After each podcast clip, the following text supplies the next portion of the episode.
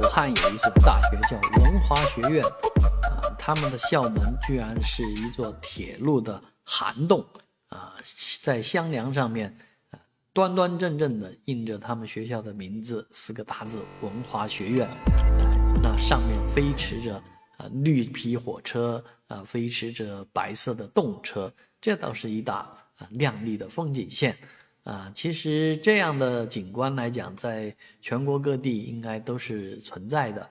啊，我知道像复旦大学啊，像上海交大的新校区里面，它的这个地下通道啊，因为上面是高速公路，啊，底下是地下通道。当然，人家就没必要把自己学院的名字啊、学校名字刻刻在上面啊，因为那嗯，来往两边都是呃人家交大的地盘。